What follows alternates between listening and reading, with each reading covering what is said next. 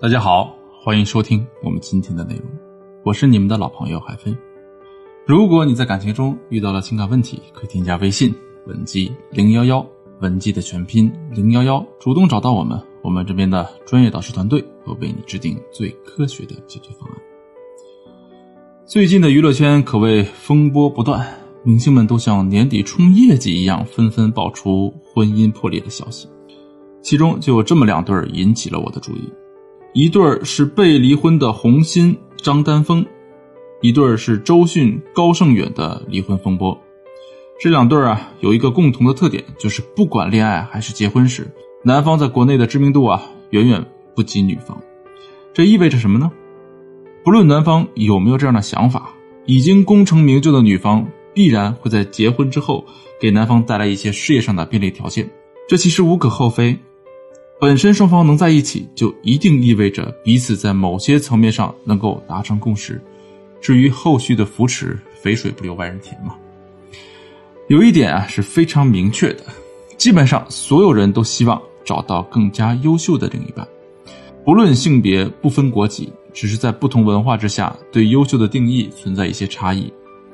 就我们的观念对优秀的定义而言，优秀等于成功，等于财富、名气、资源等等。这是基本一致的，所以呢，你看，优秀的女人在选择伴侣时，除了感觉到位和眼缘，必定也会综合考虑对方种种客观条件。这不是物质现实的问题，而是他们已经意识到这些客观条件背后所代表的观念上的差异。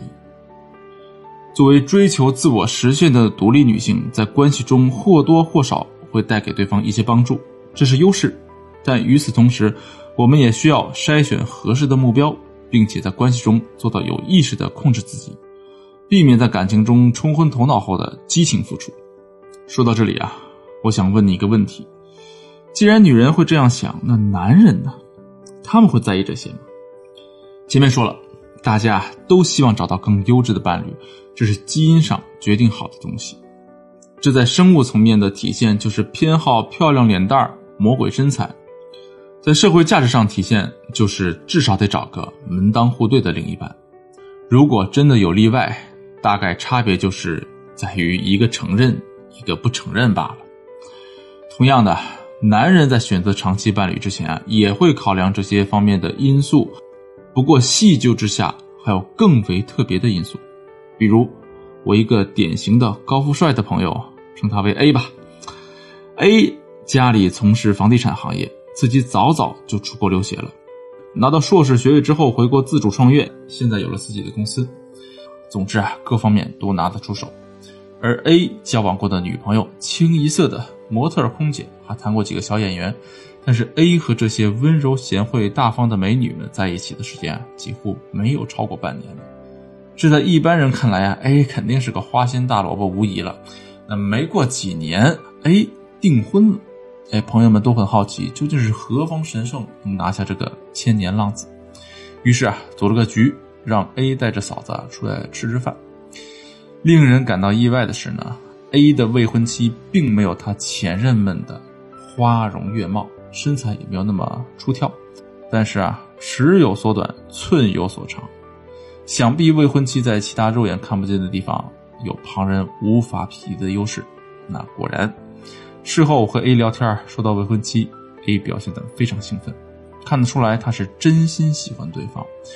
当问他怎么就决定和这个人结婚的时候啊，他说：“以前我一直觉得找个身材好的、养眼的，找个性格好的、带得出去的。遇到他之后，我才发现，以前那些都是我在欲望驱动下找来的对象。但是我能靠欲望过一辈子吗？不能啊，欲望总有消减的一天。”我未婚妻呢？她知道我在想什么，能给出一些建设性的意见，在我茫然的时候啊，还能帮助我解答疑惑，这些都是不可取代的。相比以前的女朋友，她是有核心竞争力的。跟他聊完之后啊，我意识到，原来现在的高富帅的要求啊，已经达到这个程度了。除了普遍对女性的特质需求之外啊，他们更看重互帮互助，引领自己成长。或许这个例子啊比较特殊，但也可以反映当下人们已经有了不同以往的新需求。虽然引领对方成长听起来很厉害，但相比啊身材外貌后天可塑的空间更大，也能给女生本人带来更高的附加价值。就像 A 所说的，这是核心竞争力。相信在不远的未来，这方面占据的比重会更进一步。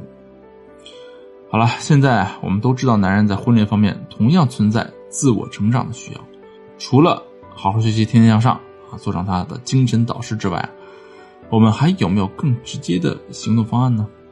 四个字：价值捆绑。关于哪方面的价值呢？换位思考一下，女生在寻找可以带领自己走向成熟的伴侣的时候，心里大概会想些什么？主要看哪些方面的因素呢？金钱、物质、社会地位，还是人生阅历呢？这些啊，都不是我们要讲的价值。影响个人实现的因素包括人际交往、事业规划，甚至人生规划等等。带领着走向成熟，换句话说，就是希望有人能够站在过来人的视角，帮助自己规避一些潜在的危险。在今天的社会背景下，评价一个男人成功与否的标准，无非就是事业上的成就。所以啊，我们要捆绑的价值就是他的事业，倒也不是，你要出钱出力什么的，只要在他茫然的时候当他的智囊团就可以。我们必须看到一个现实啊，爱他人是一种消耗性的行为，比如你去引导他成长，解决他的问题，必然会降低你自身的能量。只有在你已经充满能量的情况下，你才能够给予对方能量。所以在价值捆绑这件事啊，你需要做的准备功课非常多，也因此，在你选择伴侣的阶段，我强烈建议你选择你熟悉行业的从业者。一来呢，这是最节约时间的选择；二来呀，你们有更多共同话题；第三点也是最重要的一点，你可以轻松的给他参考建议。当然啊，如果你们有更多的时间可以从头开始学，那也没有什么关系。例如说，A 的公司遇到了法务方面的问题，他的未婚妻虽然不懂法务，却给出了一些具体怎么解决的方案，这无疑让 A 更加确信两人的未来可以相互扶持。在生活中，未婚妻也帮助 A 调整了不少坏习惯。事实上啊，哪些方面有问题，男人都门儿清，只是看你有没有足够的能力去说服他吧。价值捆绑的前提是自己具备相应的能力。能力的提升啊，不是短时间就能够看到效果的。除此以外，你们还可以尝试提升情商的一些做法。这份这些方面的内容啊，可以添加微信文姬零幺幺来获取导师的针对性指导。好了，今天的内容我们就到这里，我们下期再见。